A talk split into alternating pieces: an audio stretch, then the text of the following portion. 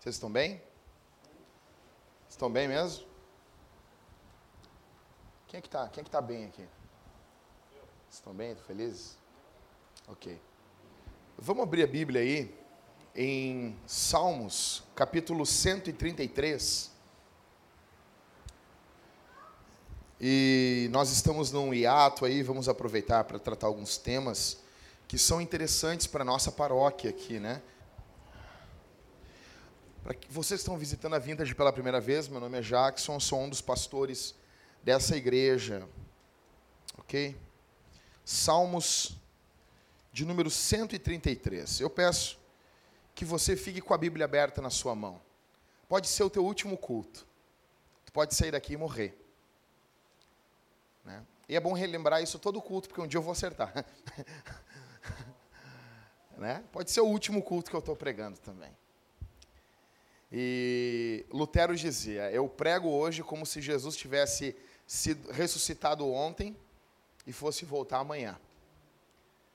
E é isso que dá, nos dá a, a, toda a noção do Evangelho de Jesus. Se nós tivermos essa urgência, que estamos falando da coisa mais urgente do mundo, da coisa mais séria do mundo, a nossa postura diante de uma pregação seria outra. E num culto também. Salmos número 133. A gente vai meditar nesses três versículos. E eu, para isso, Aninha, Aninha, onde tu vai? Pode deixar ali. Fica ali sentado ali. No final do sermão eu vou te perguntar tudo que eu preguei. Presta atenção em mim. Pode deixar aí, não tem problema. Salmo 133. Tá me ouvindo ali, Su? Som. som. Tá me ouvindo ali? Então tá, então, então, então confia em ti. Salmo 133. Está bom, acho que agora tá bom. Obrigado, Ivan. Tu é uma benção. Toca, segura a mesa, faz filho. uma benção. Ah, ele é casado, né, velho? Ele pode. Né? Né? Então é uma benção mesmo. Salmo 133. Vamos lá? Como é bom e agradável os irmãos viverem em união.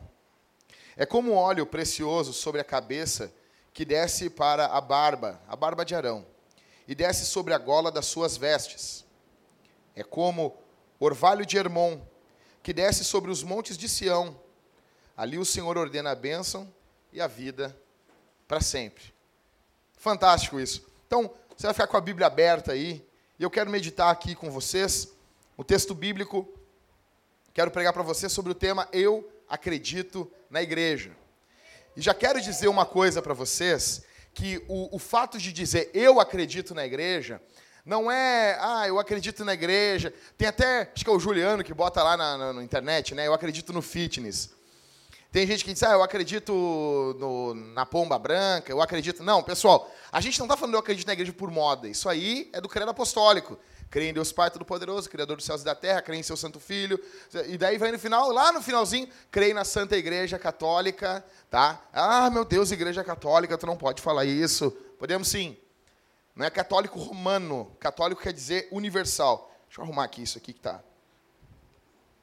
Quer dizer universal, quer dizer mundial, quer dizer internacional. Pois bem, vocês veem que essa, essas igrejas pegaram todos esses nomes, né? Mundial, universal, católico. Os caras foram tudo espertos, né? Beleza. Acho que agora tá bom, cara. é bom que vai ser um, um, um, efeito assim na gravação, né, Matheus? Saiu da outra vez. Não, mas não, azar. Os outros que se rale. Né? Eu não vou ficar passando calor aqui para ficar bonito o som. Então, então, assim, eu acredito na igreja.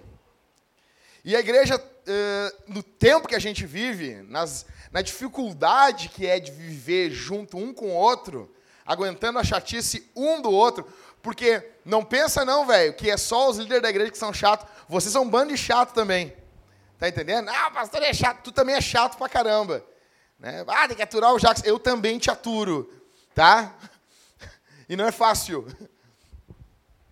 Diante disso, declarar, gritar, proclamar, confessar eu acredito na igreja é uma declaração ousada para a época que nós estamos vivendo. É uma ousadia tu chegar no mundo individualista, no mundo onde as pessoas cuidam de si.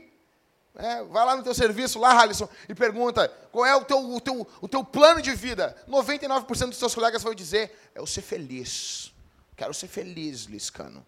Quero ser feliz. Meu sonho é, é fazer a minha, é ser feliz. Tanto é que agora é, é aborto. É aborto. Aborto. Por quê? Egoísmo. Egoísmo. Egoísmo. E também casalzinho que não quer ter filho. Tipo, ah, não tem nenhuma doença, a mulher é saudávelzinha, o homem é saudávelzinho, eles não têm nenhum filho, eles não querem ter filho. Eles não querem ter filho. Egoísmo. As pessoas amam, dizem que amam Jesus, leem a Escritura, eles não congregam em lugar nenhum. Por quê? Egoísmo. Porque igreja, eu quero dizer um negócio para vocês: igreja envolve prestação de conta. Igreja envolve eu não faço o que eu quero. Quero dizer um negócio para vocês aqui. Estou pastoreando essa igreja e as coisas não são como eu quero. Eu chego na reunião de presbitério, está o Everton o Rodrigo. Eu disse assim, cara, vamos fazer tal coisa. Os guris não. Não, a gente não vai fazer assim, Jacques. Não é do meu jeito. Primeiro que, primeira coisa na plantação da Vintage, o culto nunca foi no horário que eu quis. Acho que eu queria o culto às seis da tarde? Eu não queria. Para mim o culto era de manhã, nove da manhã. Não é do meu gosto. Porque a maioria, a maioria decide. Tipo, não, já que isso é ruim para mim, nove da manhã. O que, que eu faço? Me submeto. Nós tínhamos um culto na quinta-feira. Eu sempre detestei culto na quinta. Para mim tinha que ser culto na sexta e no domingo. E depois agora nós passamos para os grupos de conexão.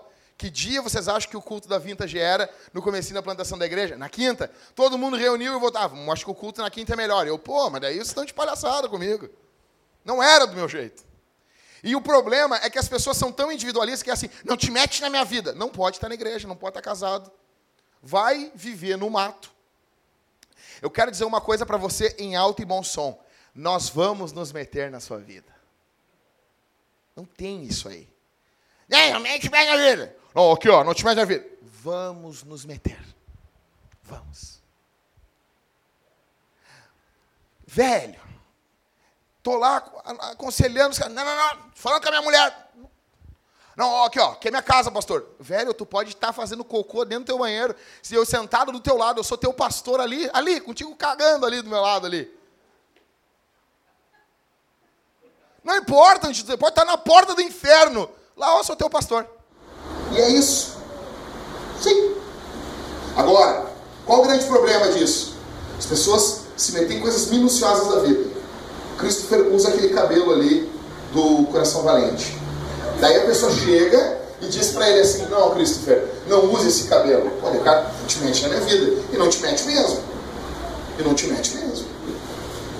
Porque a Bíblia não dá, eu não tenho autoridade para dizer, eu posso detestar o cabelo do Christopher. E eu fico, meu Deus, eu tinha que ter um texto bíblico para me falar isso com Christopher. Eu não tenho. Ele dá um nervoso. Eu queria poder chegar e dizer, pecado. Mas não posso. Agora, no que a escritura mostra que é pecado, a gente vai se meter. E o legal é que não é só daqui para aí, é daí, daí para cá também. Pessoal, pastor, o que está fazendo isso aí é pecado? Não, te mete na minha vida. Como assim, pastor? Não, a gente se mete sim. Igreja. Igreja é algo totalmente contracultural. Num mundo individualista. Sabe o que é? Você e eu odiamos isso. Nós só queremos a parte boa da igreja. É que nem a parte boa do casamento. O cara tá, na, o cara tá namorando, o cara acha que casamento vai ser só sexo. Só sexo. Se tu for um furacão, furacão, um furacão, gasta assim uma hora e meia por dia fazendo sexo, todo dia. E as outras 22 horas e meia tu vai fazer o quê? Sobra o quê? Se não tiver amor. Como que um casamento vai durar? Mesma coisa a igreja. Tem coisas boas, a comunhão. Ai, tô, eu estou sofrendo no encontro com os irmãos. A gente canta junto, a gente ora, sabe? Eu sei que eu não estou sozinho. Se tiver um luto na família, a igreja vai estar do meu lado. Se eu pegar e ligar para alguns irmãos, botar numa página, ai, eu estou tão triste, preciso que alguém venha aqui, ou vamos encontrar, tenho gente para jantar, tem um convívio social, aprenda o evangelho. A parte boa, a gente só quer a parte boa das coisas, e a parte ruim a gente não quer. Então, hoje no mundo dizer eu acredito na igreja é uma coisa contracultural. E nós estamos plantando uma igreja em Porto Alegre. Nós não vamos botar na placa comunidade para soar menos ofensivo. É para ofender mesmo. Sabe que tem, vocês vão ler livros de plantador de igreja, vai estar escrito lá: não fale igreja, fale comunidade. Sabe, Halisson? Não ofende tanto. Não fala sermão, fala uma palestra. Não, eu vou, nós vamos compartilhar ideias. Não, é sermão, é pregação, é anunciação do Evangelho, é igreja. O mundo pode estar destruindo a imagem da igreja. Nós acreditamos na igreja. Em que época essa declaração não foi ousada? O acreditar na igreja sempre foi colocado em xeque em todas as épocas. Sempre foi difícil acreditar na igreja. Nós podemos e devemos acreditar na igreja, pois esta é uma obra de Jesus.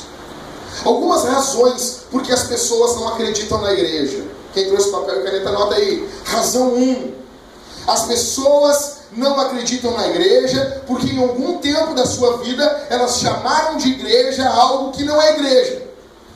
Razão 1. Um, em algum momento da vida a pessoa chamou, ah, eu estou indo na igreja, igreja e era uma sinagoga do Satanás. Universal, graça, que não é graça, é desgraça. Mundial, do poder do diabo.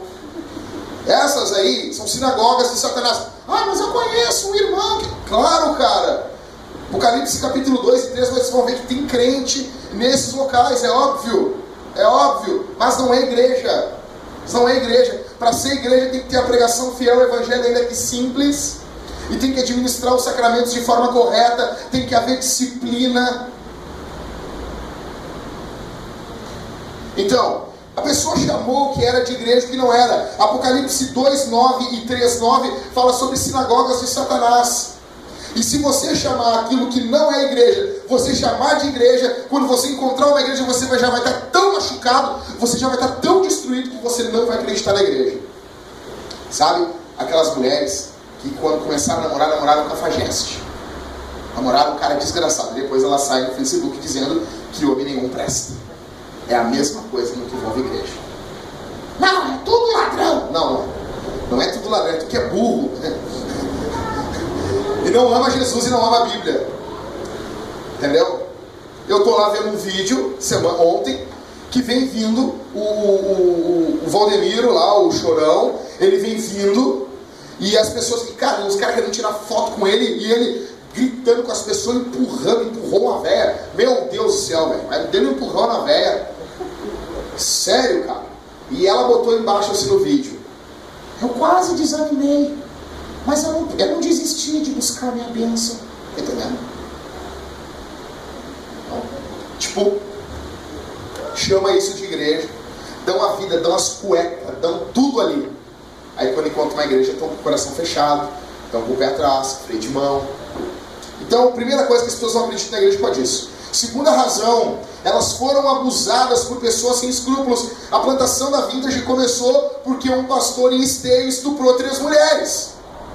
E ele dizia: O meu sêmen é ungido. E aí?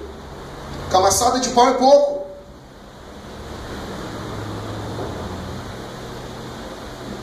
Passar a noite batendo, passar, bater só na sola do pé é pouco. O cara que faz um negócio desse. Aí as pessoas passam por isso, mulheres são estupradas acreditando e ele dizendo: se tu falar alguma coisa eu te amaldiçoo em nome de Deus. Aí estão lá. Aí quando vai abrir a Bíblia, vai, não, agora eu vou te explicar o que é o Evangelho, o Evangelho vai curar isso aí. O Evangelho te chama um arrependimento e também te tem uma, uma mensagem para curar esse trauma, não, não quer. Ou seja, aí quando foi estuprado, avalia. Aí quando estende a mão para a palavra, palavra de Deus mesmo, já não quer. Isso é complicado. Terceira razão. Outras pessoas apenas usam isso como uma desculpa para não terem que prestar conta para ninguém. Ou seja, eu vejo um casal com problemas, 99% deles, um está com problema de infidelidade. Pode não ser consumado, mas tem problema. Fica chego, casal está com problema, 90, ah, mas é o meu caso esse, beleza? Por isso que eu disse 99%.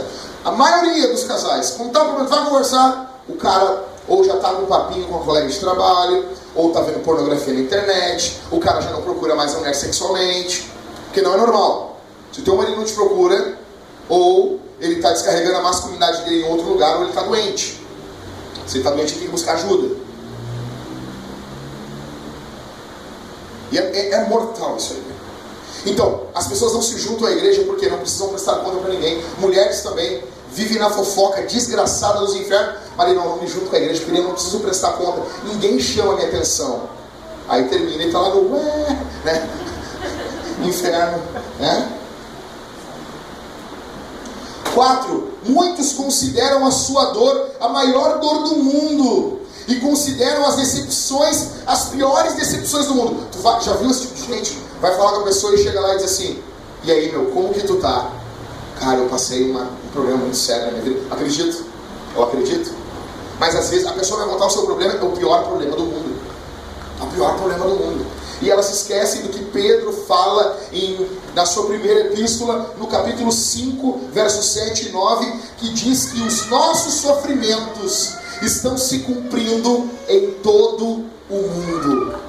Vocês entenderam isso aí? Vocês entenderam o que eu acabei de falar? Pessoal, olha aqui.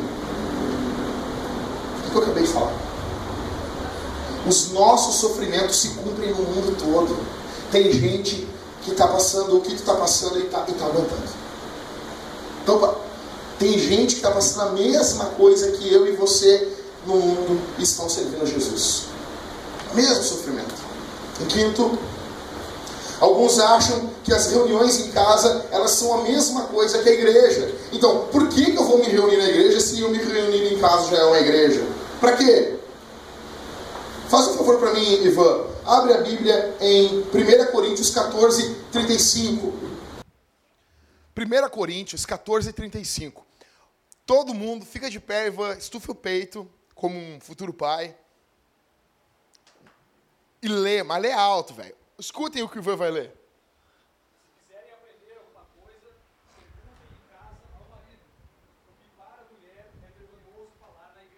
Valeu. Ó, não vamos entrar no mérito, o que, que é falar aqui, o falar nesse contexto aqui, que envolve pregação. A questão não é essa que eu quero levantar aqui, a gente pode papo para um outro café. Mas a questão é o que Paulo está falando aqui. A mulher tem que aprender aonde? E não é para falar onde? Quer dizer que igreja e casa não é a mesma coisa. Vocês concordam? A próxima vez que vocês viram um desigrejado falando, não, em casa é a mesma coisa. Não é. Não é. Não é. Onde estiverem dois ou três reunidos é igreja. Não. Onde estiverem dois ou três reunidos, Jesus está ali. São cristãos. Mas não é igreja. Esse é o problema. Por quê? O que, que Jesus. Olha aqui para mim, pessoal. O que, que Jesus vai falar em Mateus capítulo 18? Se teu irmão pecar contra ti, vai fazer o que com ele, ô Jorge? Faz o que com ele? Chama a atenção dele. Se ele não te ouvir, leva alguém junto contigo. Se ele não te ouvir, leva mais umas testemunhas. E se não ouvir, leva, leva ele à igreja. Mas se está dois ou três ali, já não era igreja? Não, não é. Vocês entenderam isso aqui? Teu irmão pecou contra ti. Fala com ele. Se não ganhar, leva um, leva dois. Se qualquer reunião de cristão é igreja, por que, que Jesus, Jesus mandou e levar então para a igreja? Se já não estava igreja ali, é porque não estava igreja ali. Quando Paulo, fazendo eco ao que Jesus está falando, diz que a mulher aprenda em casa porque é vergonhoso falar na igreja. Outra hora a gente conversa sobre o assunto de, da mulher, o que, que Paulo está querendo dizer com isso, mas fica claro nesse texto que igreja e casa não é a mesma coisa. Não é a mesma coisa. Esse, isso tem que ficar claro para nós. Então, essa é uma das razões por que as pessoas não se juntam à igreja. Porque acham que a sua casa é a mesma coisa que a igreja.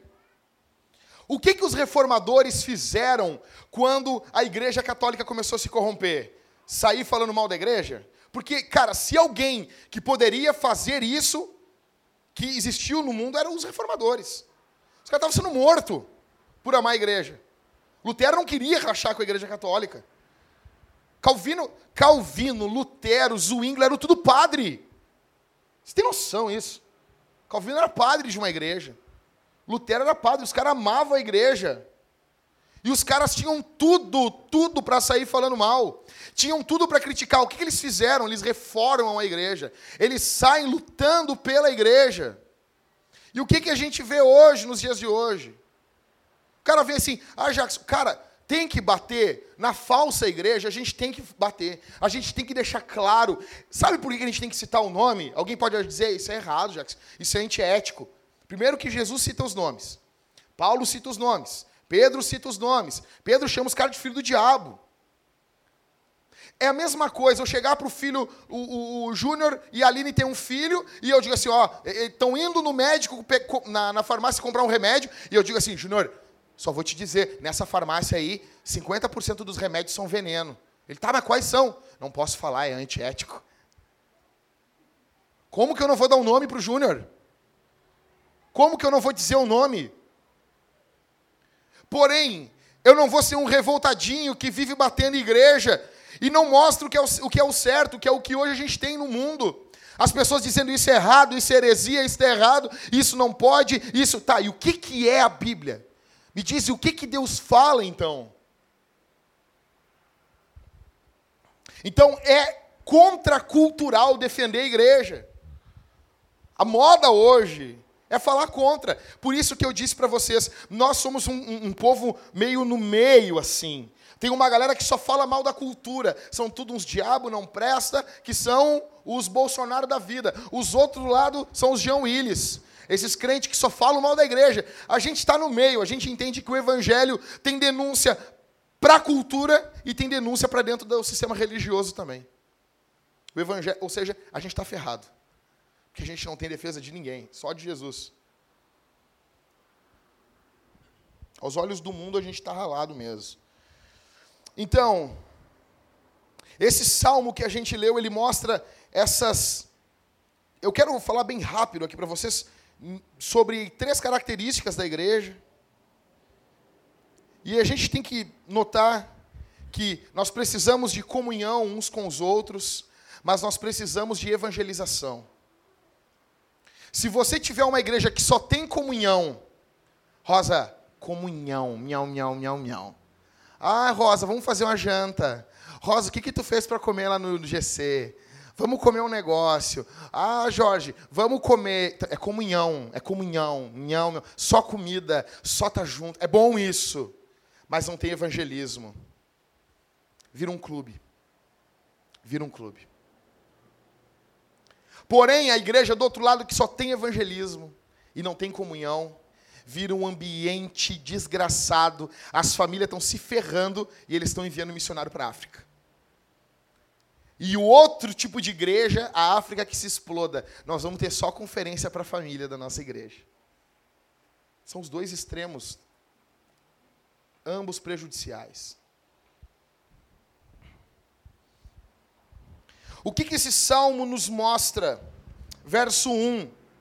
A comunhão é algo belo. Lê para mim aí, Mateus.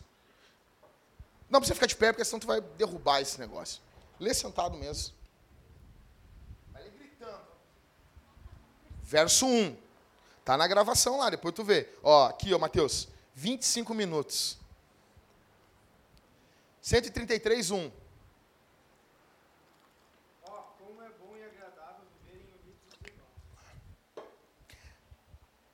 Deus exclama e diz: É bom, é bom. Alguém abre aí, por favor, em Gênesis 1, 4. Abriu aí? Vamos lá, vamos lá, vamos lá. Abriu aí, Liscano. Gênesis 1, 4, lê para nós aí. Verso 10 agora, Liscano. A luz é boa, Deus dizendo. Verso 10.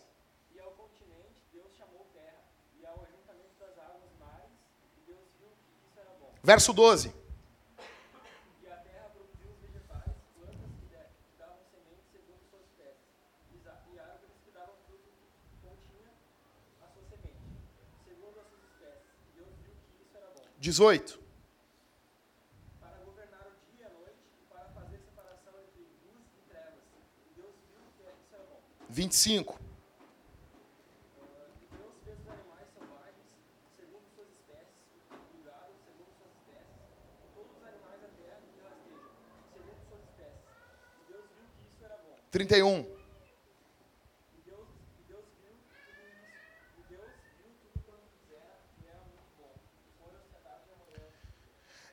Deus é Ele que diz o que, o que é bom e o que é ruim.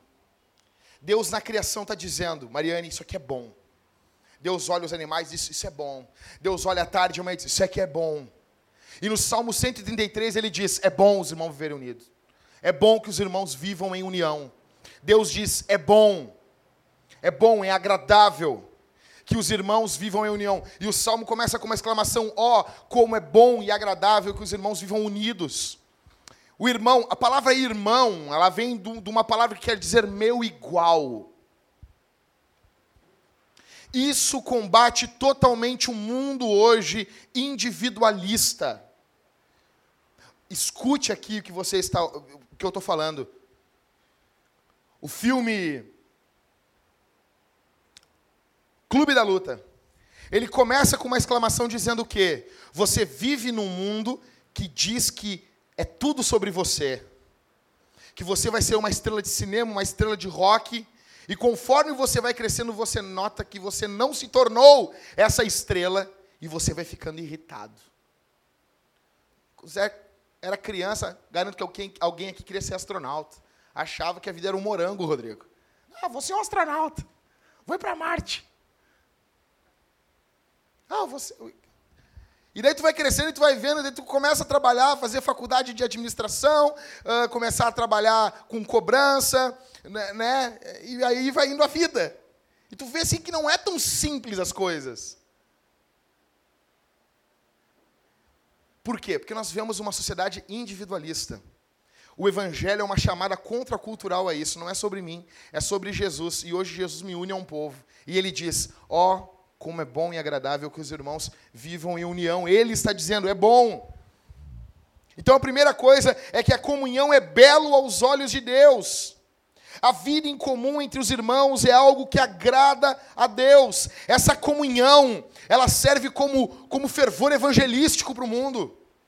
João 13, 35, Jesus diz: Eles vos conhecerão se amardes uns aos outros. Isso é para a igreja. O mundo vai conhecer que nós somos discípulos de Jesus se nós amarmos uns aos outros. E o primeiro amor é aqui dentro. Jesus fala em Gálatas capítulo 6, por intermédio da pena de Paulo. O que, que ele diz? Fazei o bem a todos, mas principalmente aos domésticos da fé. Ou seja, eu tenho 10 quilos de farinha para dar. Se eu tenho necessidade dos 10 quilos dentro da igreja, os 10 quilos são para a igreja. Eu vou estender a mão para o não cristão? Vou, mas primeiro os meus irmãos. E é inadmissível meus irmãos passarem fome e eu estar tá comendo bem. Ó, oh, como é bom e agradável que os irmãos vivam em união. A igreja do primeiro e do segundo século era marcada por pessoas que morriam umas pelas outras, por irmãos que adotavam as crianças órfãos do império. Quem não queria fazer parte disso? Quem não queria? Por, por que, que a Bíblia diz em Atos 2, que a igreja caía na graça de todos. Cara, um documento do primeiro século diz: eles cuidam dos doentes deles e dos nossos. Quem não quer fazer parte disso? Quem em sã consciência diz: eu não quero fazer parte da igreja?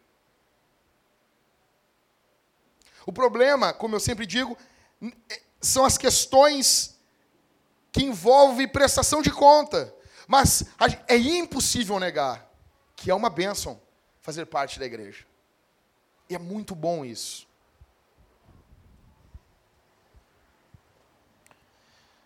Nós não nascemos para vivermos sozinhos.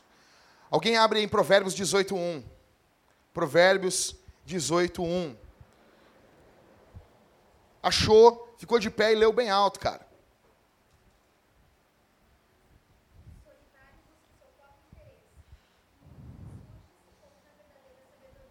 Aquele que se isola, aquele que vive isolado, o solitário, ele busca interesses egoístas. Então, quando você encontra uma pessoa que quer viver isolada, porque Deus não vive isolado. A natureza de Deus é triuna, é a trindade, Deus vive em comunidade. A primeira igreja é a igreja de Deus. Deus vive congregado com Ele mesmo. É por isso que isso é contrário à criação. Nós somos feitos à imagem de Deus. Nós somos seres sociáveis. E isso envolve família, isso envolve sociedade, e é natural as pessoas quererem ficar juntas. Tanto que há um, um crescimento extraordinário das cidades. Aquele que vive. Então, tu notou, encontrou alguém que o cara vive se isolando. Ele é egoísta. A Bíblia chama ele de egoísta. Por quê? Porque é óbvio, cara. Vou me isolar. Ontem, nós pegamos 40 e poucos pila. Aquilo dava uma pizza gostosa para nós comermos. Só que eu comer eu e minha mulher, ou o Everton e a Mariane. Daí a gente pega 40 e poucos pila, o que, a gente faz? Em vez de comer uma pizza, Everton, e um refrigerante estupidamente gelado, a gente liga pro, pro, pro Júnior, a gente liga para a Aline, eh, ligamos, eu liguei para um monte de gente. Tá? Não liguem para o negão, que o negão não atende telefone. Passei na frente da casa da Rosa, estava tudo desligado. Sim. Ah, não, eu estou mentindo. Eu tô, eu tô, desculpa, eu estou filho do diabo. Ah, tá bom. O que, que a gente faz? A gente compra salsicha e, e bota pastelina em volta da salsicha, porque vale mais estar junto com as pessoas, comer, comer enroladinho junto, do que comer pizza sozinho. Por, por isso, aquele que se isola, ele é egoísta. Ele pensa nele. Ele pensa nele.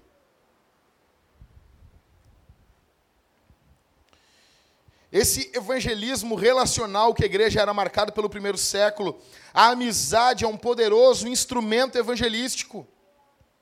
O indivíduo normalmente só permanece numa igreja onde ele tem relacionamentos significativos. Mais de 50% das pessoas que frequentam uma igreja evangélica foram trazidas por um amigo. Você quer se firmar com Jesus? Tenha amigos crentes. Tenha amigos que leiam a Bíblia com você. Tenha amigos que leiam a Escritura junto com você. Você vai se firmar com Jesus. Você que é novo na fé que está me ouvindo, tenha, procure amigos que leiam a Bíblia com você, que orem junto com você.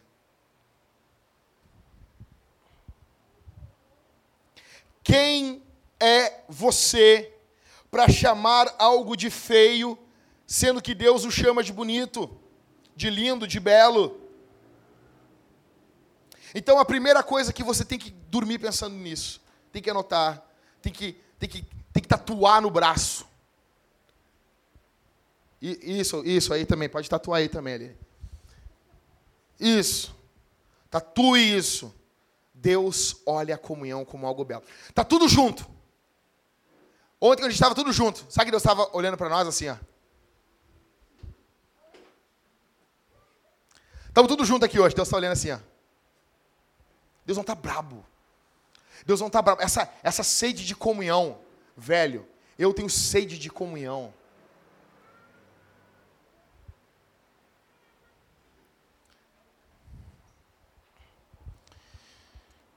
Segunda característica que a Bíblia nos mostra nesse salmo: a comunhão é algo profundamente terapêutico.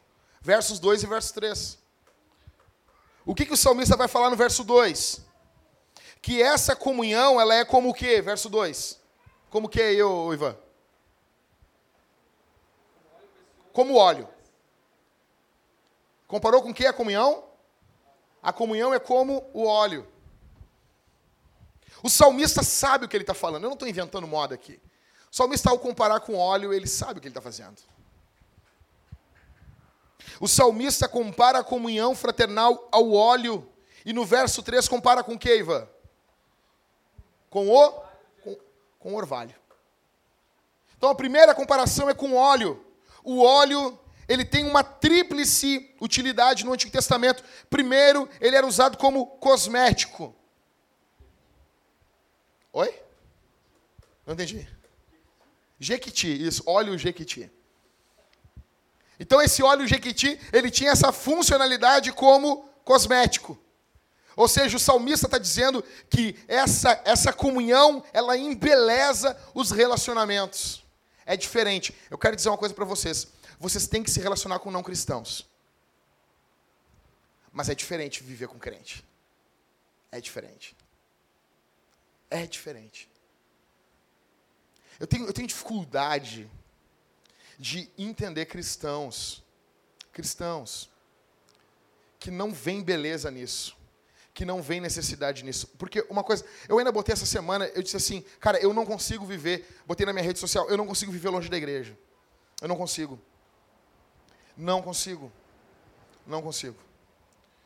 Não tem como. Não tem como. E, e eu fico pensando que tem cristãos que conseguem. Cara, é que nem um ministério. Se você consegue viver longe da igreja, viva. Viva. Só não viva quem não consegue. A igreja é feita para pessoas assim, cara, eu não consigo ficar longe de ti. Eu não consigo viver longe de ti, Mateus. Não tem como. Como diz o Rodrigo, chorando, embaçando os óculos e dizendo: Jackson, eu não imagino mais a minha vida cristã sem tu junto. E isso é recíproco.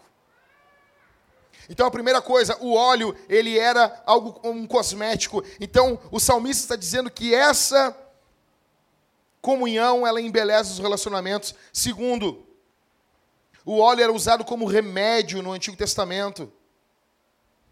A comunhão fraternal produz alívio no meio da dor. A comunhão entre os cristãos alivia as dores da alma alivia as angústias da vida, alivia as tristezas do dia a dia. Por isso que eu não entendo e nunca entenderei. Eu vou começar a rir das pessoas que as pessoas falarem isso para mim. Porque não foi no culto? Porque eu estava mal, estava triste. O nego que fala para mim assim, eu não fui porque eu estava. É a mesma coisa que o cara dizer, eu não fui na, na, no posto porque eu estava com pouca gasolina. Eu não fui no restaurante porque eu estava com muita fome. Vocês estão entendendo? Igreja, reunião dos santos, é para quem não está bem. Grupo, principalmente grupos caseiros. Não está bem, vai lá. Chega lá, Everton, tô mal, ora por mim.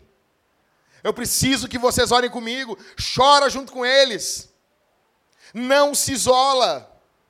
Mas a primeira coisa que o diabo bota na cabeça de muitos crentes fracos é: não está bem, te isola. Te isola. Fica longe. Não te mistura. Eu quero dizer uma coisa: Jesus compara vocês e eu com ovelhas. Ovelhas são animais tolos, são animais bobos. A ovelhinha chegou lá, tem um cara, tem um vídeo na internet, o cara está tirando a ovelha. Quando ele consegue tirar ela de uma grade, a ovelha cai num precipício e morre. Ovelha é um animal tolo. É um animal que não vive sem um pastor. Nós precisamos estar congregados e precisamos do pastor Jesus. Esse óleo, ele cura, essa comunhão, ela cura as desgraças do dia a dia. Um terceiro símbolo, uma representação desse óleo, é um símbolo espiritual.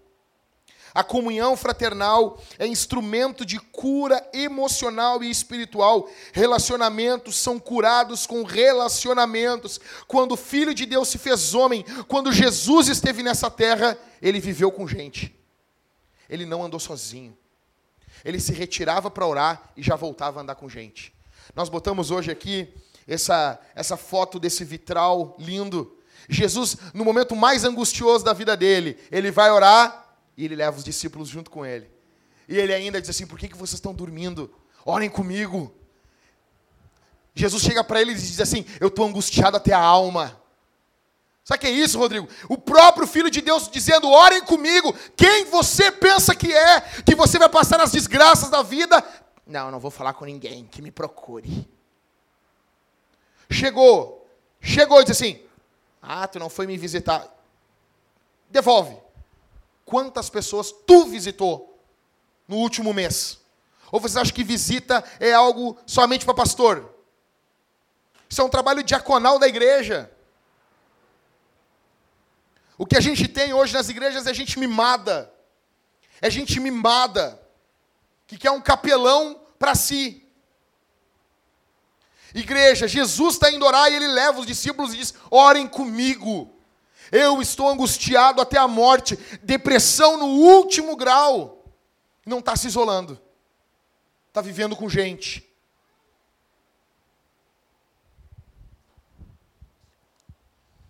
Essa comunhão é uma expressão visível da ação do Espírito Santo, do derramamento do amor de Deus no coração dos crentes. É muito fácil você dizer, não, mas eu amo o fulano, eu convivo com outras pessoas, gente que você não precisa prestar contas da sua vida. É muito fácil isso. Nós vivermos com pessoas que não prestamos conta, precisamos de prestação de contas. Você não é dono do seu nariz. E volta a dizer, não é coisas bobas. Se tu compra um carro, se tu casa, se vai ter filho, não. Mas é algo assim, eu chego no serviço do Ivan e digo assim, Ivan, tô te achando estranho. Tu está traindo a tua mulher, Ivan? Não, que isso? Que isso? Não, tu, tu tá estranho, Ivan. Não, não, não, Jacques, que isso? Amém depois, Deus me guarde, mas isso pode ser comigo. Chega o Ivan e o Felipe, e o seu Felipe assim, ô pastor, o que está acontecendo? Por quê? Não, a gente te viu duas vezes tu andando de carro com uma mulher no teu carro que não é tua mulher. O que está acontecendo contigo? E eu, vivendo nessa comunidade, pastoreando essa comunidade, tenho, vou ter que dar conta disso. Isso é igreja. Isso é igreja. Você não é autônomo. Deus não te fez autônomo. O que te faz você querer ser autônomo é o pecado. Deus já determinou a forma que nós seremos curados de determinadas doenças. Depressão. Tem muita gente que sofre de depressão e é o mal da, do século, dito por muitos psicólogos. A depressão é combatida com comunhão. Depressão é combatida com comunhão, não é combatida com isolamento. Não importa quem você seja. Se você se isola, você é egoísta. Você precisa de comunhão. Nós precisamos estar juntos.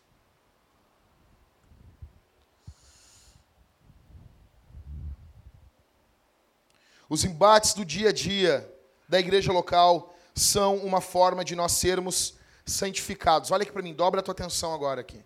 Dobra a tua atenção. Vou fazer uma pergunta e eu queria que vocês respondessem a minha pergunta. Quantos querem ser santos? Eu quero ser santo. As ganha, Carol. As ganha mesmo santo a full. Santo nível hard. Tu também, Liscano? Com esse cabelo, hein? Tô brincando, Liscano. Eu acho muito bonito teu cabelo. Só que não. Então, assim.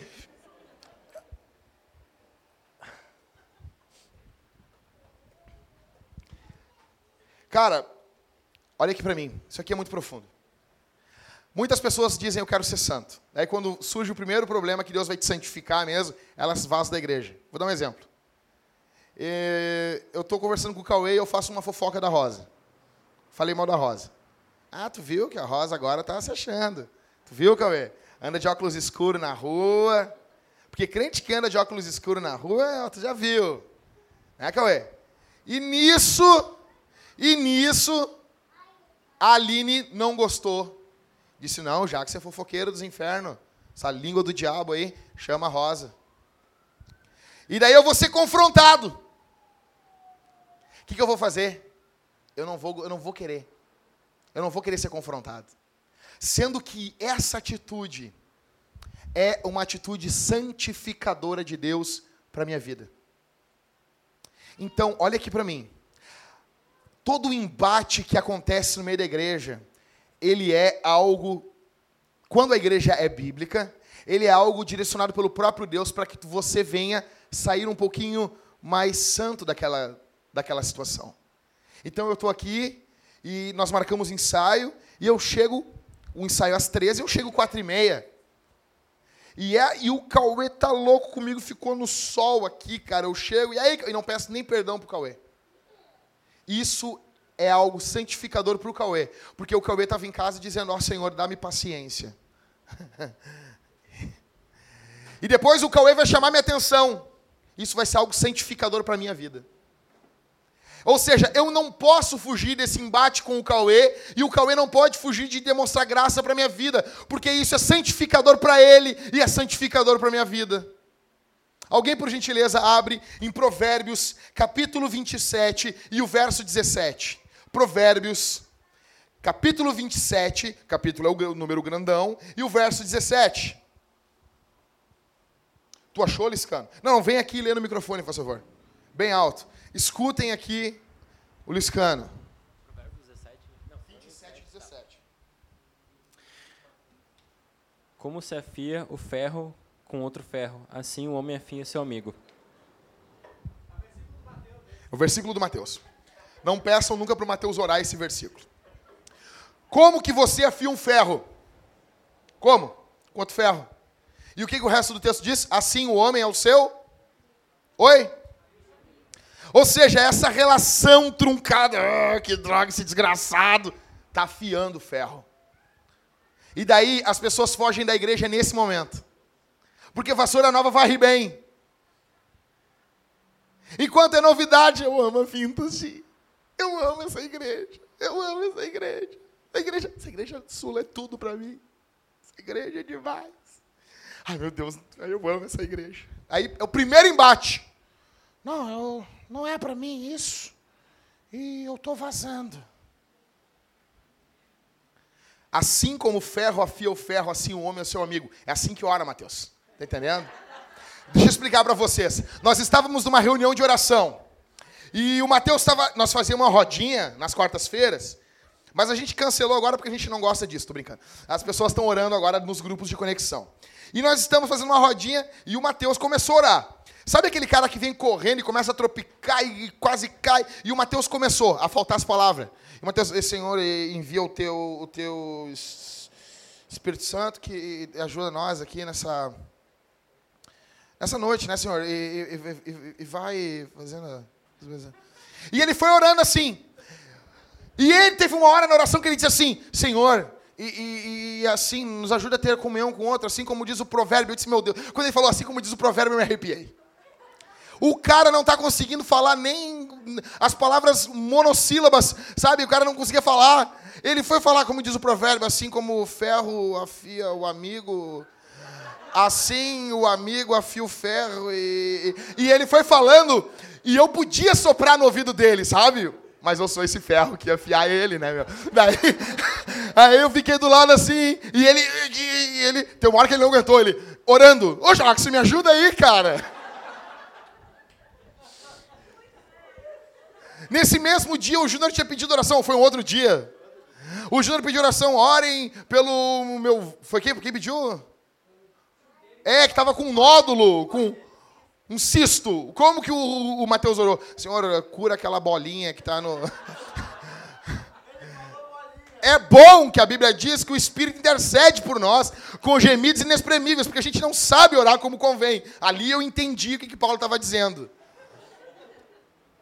Então, esse versículo do Mateus, como ferro afia o ferro, assim o homem é o seu amigo. É isso, igreja é isso. Eu quero dizer uma coisa para vocês: vai ser desconfortável em alguns momentos da caminhada. Vai ser, não é confortável para mim que pastorei essa igreja, cara. Pelo contrário, é extremamente desconfortável em muitas vezes. Vai ser desconfortável. Vai ter uma hora que vai, opa, sabe? Mas é para o teu bem. E quem é ovelha ama isso. Não fugir da igreja local quando se sentir desconfortável, lutar por ela. Esse é um dos motivos da igreja local. Por isso que fruto do espírito é paciência, amor, longanimidade. Ele compara com óleo, e ele compara com o que também no verso 3 aí, Iva? O orvalho. Essa comunhão o orvalho tem algumas características. O orvalho cai todas as noites. Todas as noites tem orvalho. Fraco ou forte? Tem. Essa amizade, essa relação fraternal da igreja, dos irmãos, ela é uma relação contínua. Você tem a sua vida, você tem as suas seus compromissos, mas você para o seu tempo e nós nos reunimos domingo, celebrando a ressurreição de Jesus. você se junta com os irmãos nos grupos pequenos, grupos de conexão. Vou dar uma outra coisa que eu não queria. Eu não gosto do nome do grupo de conexão, detesto. Eu não gosto, acho ruim, acho feio, acho rude. Só que votaram e eu perdi. Entendeu? Na hora eu fiquei com um beijo desse tamanho. Pô, estamos começando um bagulho aqui. Pô. Por isso que o nome da igreja eu não perguntei para ninguém. Vocês não estavam aqui, tá ligado? Então, tipo, aí tá lá. Esse grupo caseiro, isso é algo extremamente bíblico, óbvio, mas extremamente constante. É onde nós não temos como falar com todo mundo no culto de domingo. É um culto mais de celebração, mas você se junta com seus irmãos durante a semana. Ah, mas eu tô bem, mas você tem que cuidar de alguém, meu velho. Você tem que cuidar de alguém. E, e eu quero já abrir aqui e dizer para todos aqui, todos. Se você não pode prestar contas, se você não vai no grupo de conexão, você passe a prestar contas. Eu pergunto para os irmãos, pergunto, Everton, e aí, como é que tá? A Mariane se arruma, faz os bagulhos. Não, não se arruma assim de passar chapinha, mas arruma a casa, bem louca, faz os negócios. A Rosa faz os quitutes. O Rodrigo vai para a cozinha. O Rodrigo vai para a cozinha. Rodrigo com as mãos tudo peluda, amassando pão. Às vezes vem um pelo na boca, assim. Tá lá fazendo esfirra. A Rosa para a dieta dela de, de batata doce com frango. Para quê? Para a gente estar tá junto. Daí as pessoas, o que, que as pessoas fazem? Elas não vão e não prestam nem conta. Não te mando nem longe. Aí eu pergunto para vocês. Para todos vocês que nunca prestaram contas na igreja, que não prestam contas, vocês fazem isso no serviço de vocês? Vocês fazem isso para o chefe de vocês? Vocês não vão e estão cagando, estou cagando, eu não vou e estou cagando. Vocês fazem isso? Vocês fazem? Não, sério. Sabe por quê? Sabe por que vocês não fazem para o chefe de vocês? Porque o Deus de vocês é o dinheiro. Aqui, ó. Quando é dinheiro é importante. Nossa geração é uma geração idólatra. A Bíblia chama o dinheiro de idolatria, mamon. Tudo que envolve grana é diferente. A minha dedicação é outra. A minha dedicação muda, a minha, o meu vigor muda, porque tem dinheiro na jogada. Se eu te pagasse hoje, meu mano, olha aqui para mim. Eu vou te pagar agora 5 mil reais por mês, para quando você faltar, você prestar conta. Você não ia prestar conta? Olha aqui para mim. Olha nos meus olhos estrábicos aqui e me diga. Você não ia prestar conta? 5 mil. Só para nunca mais deixar de avisar quando não vai num, num GC ou num culto. Ou quando vai se atrasar, como que seria a sua postura? Sabe por quê? Porque o teu Deus é o dinheiro. O teu Deus não é Jesus. Você não ama Jesus. Não tem amor pelo Senhor.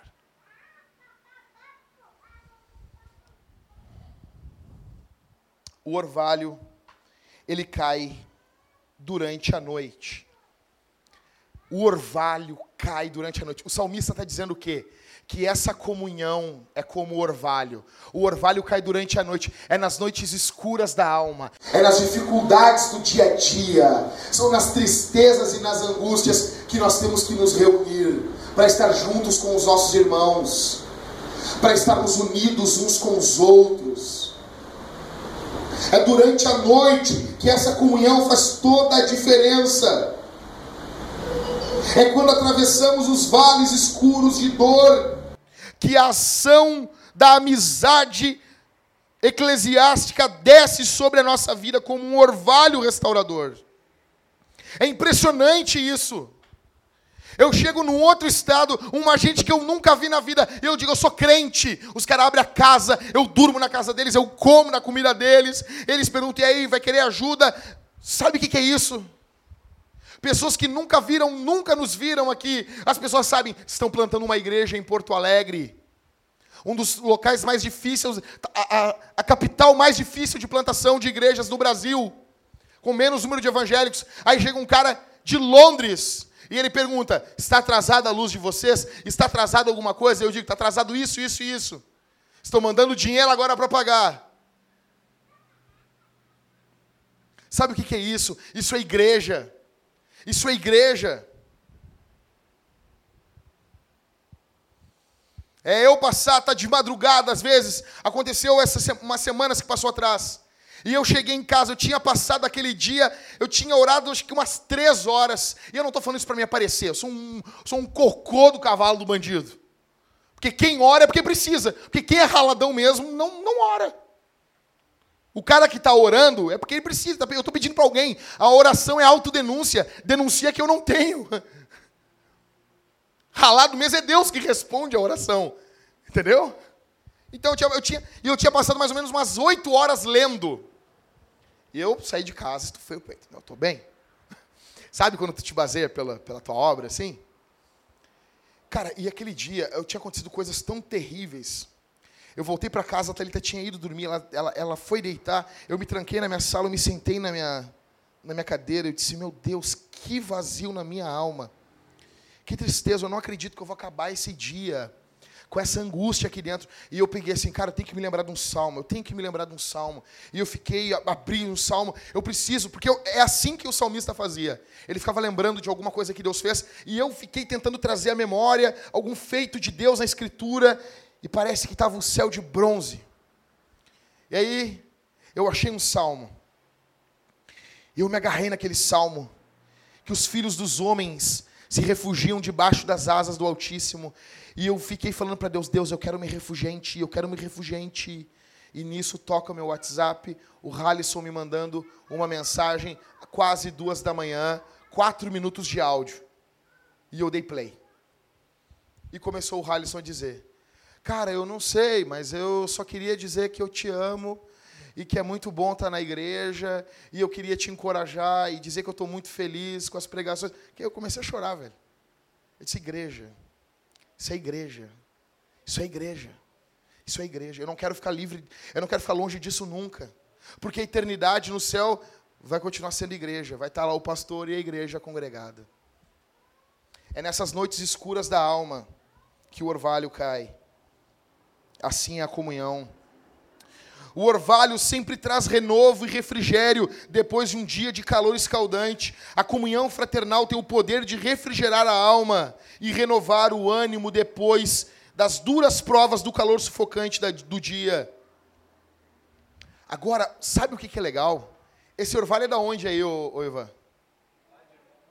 E vai aonde? O Monte Hermon fica a 200 quilômetros do Monte Sião. O Monte Hermon fica a 200 quilômetros. É ir e voltar de Tramandaí. É longe.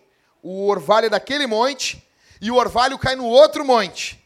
O salmista está dizendo para a gente. O orvalho que desce no Monte Hermon, ele atinge o Monte Sião, ou os montes de Sião. Ele cai sobre uma pessoa aqui. Eu quero dizer uma coisa bênção da comunhão, ela é uma bênção que se espalha longe. Se você tem uma comunhão, eu tenho comunhão com gente de longe. Se eu tenho comunhão com vocês, é, essa essa bênção que vocês são para a minha vida vai ecoar muito e muito distante. Esse orvalho que está caindo sobre a minha vida, sobre a tua vida, através da nossa comunhão, ele se espalha muito e muito longe. Minha pergunta para você aqui essa noite: quando foi que o teu coração, o teu coração se empedrou? Quando foi? Em quem você confiou que, você, que não devia? Em quem você, a quem você dedicou o seu coração? A quem você se dedicou mais na ignorância? Eu tenho amigos meus. O cara estava na Universal. A oferta dele era de 5 mil reais. Para quê? Para prosperar. Mas para mim, você acha que esse cara algum dia mandou uma oferta para portas abertas? Para algum missionário que está no Oriente? Daí não. Quando foi que o teu coração se empedrou? Quando foi que você parou de confiar nos teus irmãos? E eu escuto a frase: não, eu não posso ficar na igreja, porque a igreja tem muitos hipócritas. Não vai embora, ela tem lugar para mais um. Seja bem-vindo aqui. A igreja tem lugar sempre para mais um hipócrita. E o interessante é que essa comunhão, ela é condição indispensável para uma evangelização. Verso 3, ali o Senhor faz o que, Ivan?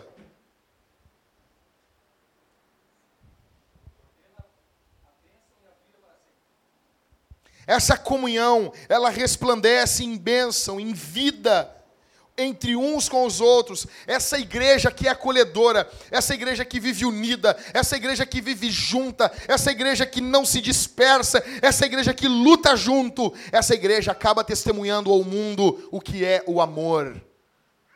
O que é o amor?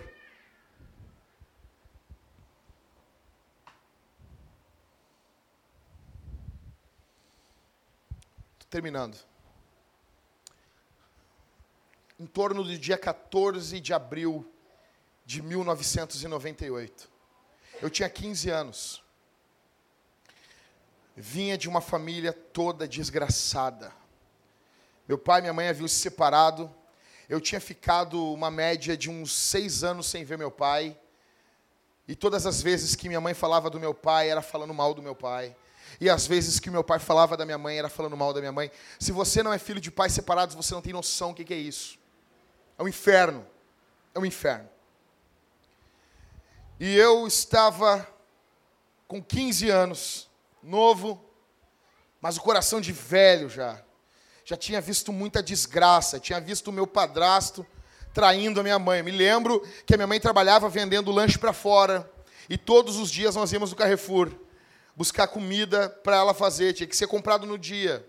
E nós um dia, um dia estamos voltando, eu tinha mais ou menos uns 12 para 13 anos, e a gente está voltando do Carrefour. E eu voltando com, com sacolas muito pesadas. E ele ia caminhando uns 50 metros para frente. O meu padrasto caminhava junto comigo. E eu, estava, eu ia caminhando com muita sacola e começou a chover, mas chuva. Choveu tanto que até a minha cueca molhou. Isso foi um feito que nunca eu me esqueci. Ou me mijei de medo dos trovões. Quando a gente estava chegando na rua de casa, ele disse assim: Não, não, vamos por aqui. E ele me levou para uma outra rua. E ele chegou nessa rua e eu me lembro dele chegando na casa de uma mulher e ele repartindo o rancho da minha mãe. Era amante dele. E uma cena que nunca saiu da minha cabeça foi ele pegando o pacotinho de monopol rosa, aquele, você sabe? As mulheres sabem aqueles pacotinhos rosa lá do diabo. Ele vinha vários pacotinhos rosa dentro de um pacote. Ele abriu aquele pacote e deu metade para ela. Quando chegamos em casa, o que, que ele fez? Entregou a metade do rancho ali. A mãe não sabia de nada. A mulher era amiga da minha mãe. Quando ele foi tomar banho, eu contei para minha mãe. O Jorge acabou de ir na casa da Helene e deu metade do rancho para ela. Só que pensa, cara, eu tinha menos de 50 quilos. Era um grilo, era um verme. Meu padrasto com quase um 90 de altura. Minha mãe começou a chorar. Minha mãe não paga imposto para chorar. Ela começou a chorar, chorar, chorar, chorar. E eu vi, eu estou ferrado. E chovendo muito. Ele saiu do, do banheiro e ela discutiu com ele e ela foi tomar banho, me deixou sozinho ali. Ele me grudou pelo pescoço, cara, ele rasgou minha camiseta batendo em mim, me jogou na cama. E aquela ânsia, porque tu já é homem, já tem o, os cromossomos, já tem a, a a testosterona e tu quer defender a tua mãe, mas tu tem um corpo de um grilo. E eu dizendo, eu vou arrancar a cabeça desse cara. E eu cresci vendo isso, cresci vendo ele bater na minha mãe. E eu dizia, eu vou ter uma mulher, eu não vou deixar fazer isso com ela. E eu cresci dentro desse contexto. Só que em 98, um amigo meu disse, vamos na igreja. Vou na igreja. Vou na igreja junto comigo. Acho que foi dia 14 de abril de 98, eu cheguei numa aula do discipulado. Cabeça erguida, mas o coração todo destruído, todo arrebentado. Eu cheguei lá para desafiar o professor. E o cara começou a falar com muito amor. E o cara foi falando do evangelho. Foi falando de Jesus. Jesus. E, e o discipulado na igreja que eu fui eram doutrinas básicas da fé. Então eu amo doutrinas básicas por causa disso. E foi falando de Jesus, de Jesus. E no meio da oração, eu já era crente. E eu já estava preocupado como que eu ia explicar que eu era crente. Foi o inferno dentro da minha casa, porque eu disse para minha mãe, eu sou crente. Sou de igreja agora. Marquei o batismo sem contar em casa, porque ela não ia deixar. E quando ela soube que eu ia me batizar, ela disse: Tu não vai te batizar. Eu cheguei e disse: Vou me batizar, e se tu não deixar, eu tô indo embora, com 15 anos de idade.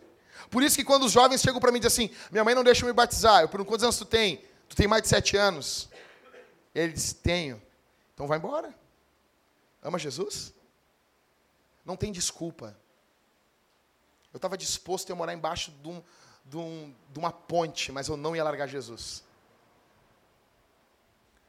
Aí, eu cheguei para ela de jeito carinhoso, disse, olha mãe, pelo estatuto da criança e do adolescente, depois dos 17 anos, eu dos 7 anos, eu posso escolher a minha religião. Foi um inferno. Mas foi um inferno bom. Dentro de casa. A primeira vez que nós viramos a noite, que eu virei a noite, de 31 de dezembro para o dia 1 de janeiro, foi nós viramos a noite orando na igreja, tinha uma vigília para os crentes. E tinha esse costume na igreja que eu me converti. Eles se reuniram. E eu nunca vou me esquecer. Ali eu já tinha feito 16 anos. Um guri, um piá, sem noção nenhuma da vida. E eu dobrando os meus joelhos na virada do ano. E eu dizendo: Obrigado, Senhor Jesus. Obrigado porque o Senhor me botou no meio de uma família. Meia-noite e cinco, os irmãos se levantavam, as lágrimas escorrendo, eles abraçavam uns outros e diziam: Meu irmão, feliz ano novo. Que Jesus abençoe tua vida. Tinha gente dura, tinha gente complicada ali, mas eu conheci o que é amor de verdade. Eu conheci naquele meio ali o que, que é família de verdade. Eu ia na casa do cara que me ganhou para Jesus e eu ficava olhando como que ele tratava a mulher dele. E eu ficava olhando como que ele tratava as filhas dele. E eu via ele fazendo culto doméstico na casa dele. E eu ficava dizendo, quando eu tiver minha família vai ser assim. Isso eu não aprendi com meu pai. Fazer chimarrão eu não aprendi com meu pai. Aprendi na igreja. Então, eu quero dizer uma coisa para vocês. Se você despreza isso aqui, você tem que rever o que você conhece do Evangelho. É impossível amar Jesus e não amar o que ele ama, que é a igreja. É impossível. É impossível. É impossível você dar desculpas e desculpas e desculpas. Isso é única e exclusivamente egoísmo. E eu digo que em 98 eu não me converti só a Jesus, eu me converti à igreja.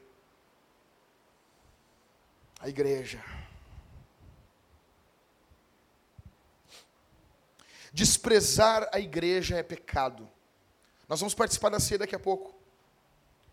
Se você despreza a igreja, eu peço que você não participe da ceia. Se você não presta contas, não participe da ceia. Se você não avisa os líderes do grupo de conexão quando você não vai, se você não presta conta se você não vai no culto, se você não presta conta de nada da sua vida, se você é independente, não tome ceia. Se você não está junto a alguma igreja, batizado, servindo em algum lugar, não participe da ceia. É pecado desprezar o corpo de Jesus. A igreja é o corpo de Cristo. A boa notícia aqui essa noite é que Jesus Cristo nasceu de uma virgem, viveu uma vida sem pecado, veio a esse mundo por causa desse pecado e foi à cruz do Calvário para morrer por pecados como este. Por isso há perdão em Jesus aqui essa noite. Há perdão em Jesus aqui essa noite. Você tem que entender o que é igreja. Você tem que entender o que é igreja, velho. O dia que você entender o que é igreja, você vai tremer de temor diante de Deus. Se Deus me permitir, semana que vem eu vou falar sobre a natureza da igreja. Você vai ver, é algo lindo, belo e sério ao mesmo tempo.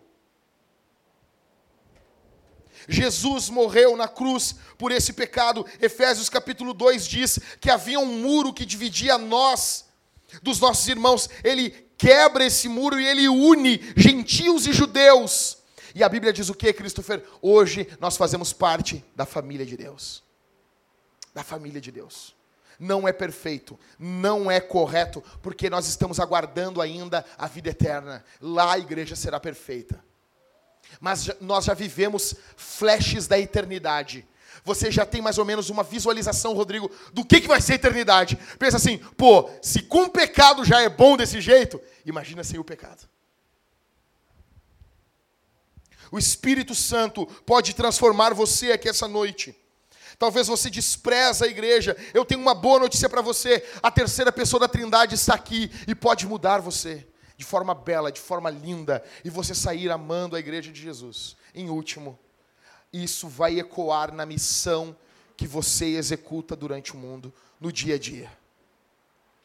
O mundo vai crer, ou pelo menos vai ver, que você é um discípulo de Jesus. Queria chamar o Rodrigo aqui em cima aqui. Eu não sei se você sabe o que aconteceu semana passada, do outro lado da rua, enquanto nós congratulávamos aqui após o culto. Rodrigo é um dos presbíteros dessa igreja. Foi o primeiro cara, depois da minha esposa, que eu falei que nós iríamos plantar uma igreja. Então, preste atenção no que ele vai falar. Boa noite, pessoal. Abram suas Bíblias em Salmos de número 127.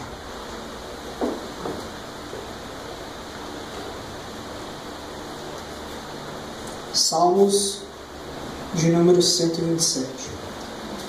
Se o Senhor não edificar a casa, em vão trabalhos que edificam. Se o Senhor não proteger a cidade, em vão vigia a sentinela. Nós havia terminado o culto, a gente ficou, como de costume, conversando aqui com o pessoal. E como minha esposa voltou a trabalhar, a gente disse, não, acho que está na hora de ir embora, segunda-feira, trabalha cedo. A mulher é culpada, eu não acordo tão cedo. E aí a gente foi embora, o Júnior, a Aline, a Jéssica, o Leonardo, a Karine e eu.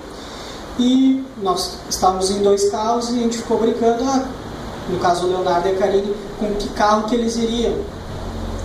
E nisso eles decidiram, por pressão, ir comigo embora. E eles estavam avisando o Júnior e a Aline que eles iriam no meu carro. E nisso encostou um, um carro no lado esquerdo e desceu três homens armados, fortemente armados.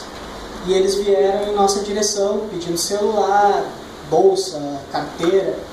E nisso eu estava com a minha Bíblia Obrigado, Mateus. Foi o Mateus que me deu. Uh, na minha mão. E eu fui pegar o celular aqui. Quando eu fiz assim com a Bíblia, o cara olhou e disse assim: Tu é da igreja, meu? Sim, somos da igreja. E apontei para a nossa igreja. E ele pegou e disse assim: Não, meu. Começou a gritar com, com a colega de profissão dele. Cara, eles são da igreja. E, e eles perguntaram para Karine e para Jéssica: São da igreja? Sim, somos da igreja. E eles, não, não, não, vamos embora, vamos embora, desculpa, desculpa. E entraram no carro foram embora. E, cara, e na frente da polícia, na frente da polícia, quem não sabe é que tem uma guarda, polícia de bicho, né?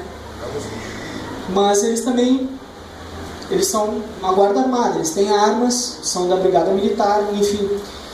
E eu penso que se na frente da polícia então, se não é Deus, em vão vigia o sentinela. E naquele dia Deus nos guardou, tanto os nossos bens quanto a nossa vida. É isso aí. Amém. Falei para o Rodrigo que talvez, se Jesus não enviar um avivamento sobre nós, talvez daqui os teus netos pegarão uma igreja totalmente desacreditada no mundo.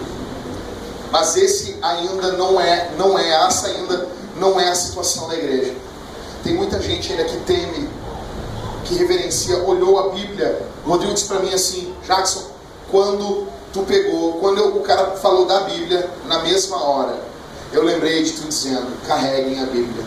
Pessoal, se vocês são crentes, carrega a Bíblia, formato físico. Tem no celular, mas carrega. Isso não, isso, isso tem uma identidade visual para a época que a gente está. Isso impõe respeito. E sem contar que é algo muito mais fácil você está dizendo ler um texto bíblico, tu vai ler no teu celular, dentro do ônibus, pode ser assaltado. Tu pode abrir a Bíblia. Carregue a Bíblia. Carregue a Bíblia. E ame a igreja. Vamos ficar de pé, pessoal.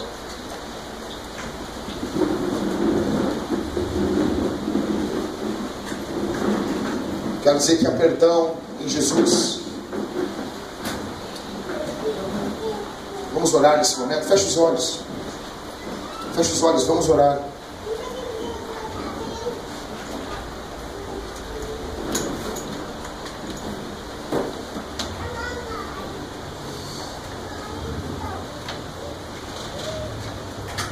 Vamos orar. Pediria que você fechasse seus olhos e orasse ao Senhor Jesus. Pedindo perdão ao Senhor. E agradecendo pela igreja dele. É plano dele. A igreja dele não saiu do plano dele. Deus não tem plano B. Deus não tem plano B. Deus não tem um segundo plano. Vamos orar. Pai. Pai nosso que estás no céu, santificado seja o teu nome. Venha a nós o teu reino, seja feita a tua vontade, assim na terra como no céu. O pão nosso de cada dia, dá-nos hoje. Perdoa as nossas ofensas, assim como nós perdoamos a quem nos tem ofendido. E não deixe a gente cair em tentação, mas livra-nos do mal. Pois teu é o reino, o poder e a glória para todo o sempre. Ó Deus, estenda a tua mão de poder, de graça, de misericórdia sobre nós. Perdoa-nos quando desprezamos o teu corpo. Perdoa-nos quando olhamos para a igreja com olhar de desprezo. Quando valorizamos muito mais o dinheiro do que o teu povo. Perdoa-nos. Tenha misericórdia de nós. Perdoa-nos, Senhor, quando o culto de domingo é só mais um culto. Quando a reunião dominical já não pulsa no nosso coração. Quando fazemos as coisas por obrigação. Ó Deus, eu peço que o Senhor toque nos corações aqui essa noite. Nós estamos plantando uma igreja em Porto Alegre e queremos uma igreja forte. E te pedimos, Senhor, esteja conosco. Esteja com a gente. Esteja junto com a gente. No nome de Jesus. No nome de Jesus. Glorifica e exalta o teu nome, Senhor.